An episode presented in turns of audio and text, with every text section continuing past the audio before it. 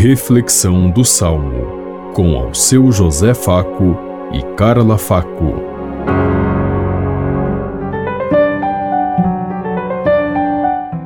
Paz e bem a todos os ouvintes que estão em sintonia conosco neste dia, na meditação do Salmo 18.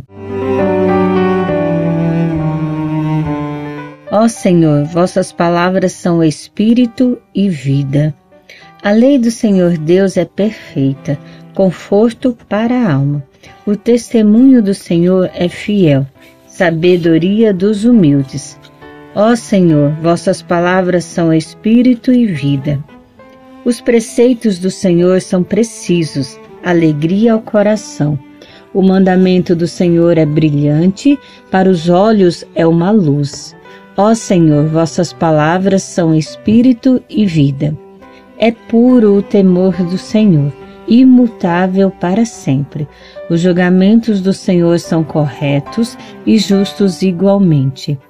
Ó Senhor, vossas palavras são espírito e vida.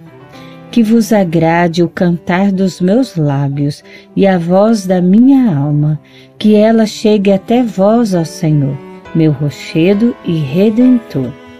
Ó Senhor, vossas palavras são espírito e vida.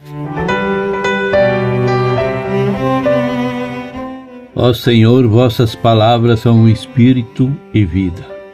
Que nós sintamos o espírito, o sopro, a ruar de Deus que nos ilumina na caminhada de cada dia e que nossa voz, que nossos lábios se abram para levar o amor de Deus a todos os povos e nações, que estejamos abertos e que chegue até Deus o nosso clamor, o nosso pedido de cada dia para construir um mundo melhor, que possamos fazer sempre o bem.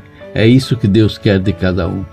Que olhemos nossos irmãos mais necessitados, mais carentes, com, com dificuldades e aprendamos a amá-los como eles são e ajudá-los a construir, a se construir diante de Deus como filhos verdadeiros de Deus, como realmente eles são. Deus escolheu os pobres, os fracos e os marginalizados como primeiros, porque são os mais necessitados, são os mais carentes. Deus olhou sempre para aqueles que mais sofrem, porque mais precisam do amor de Deus.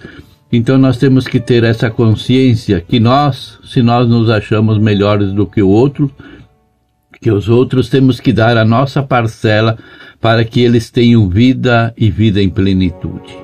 Pensemos em tudo isso enquanto eu lhes digo. Até amanhã, se Deus quiser.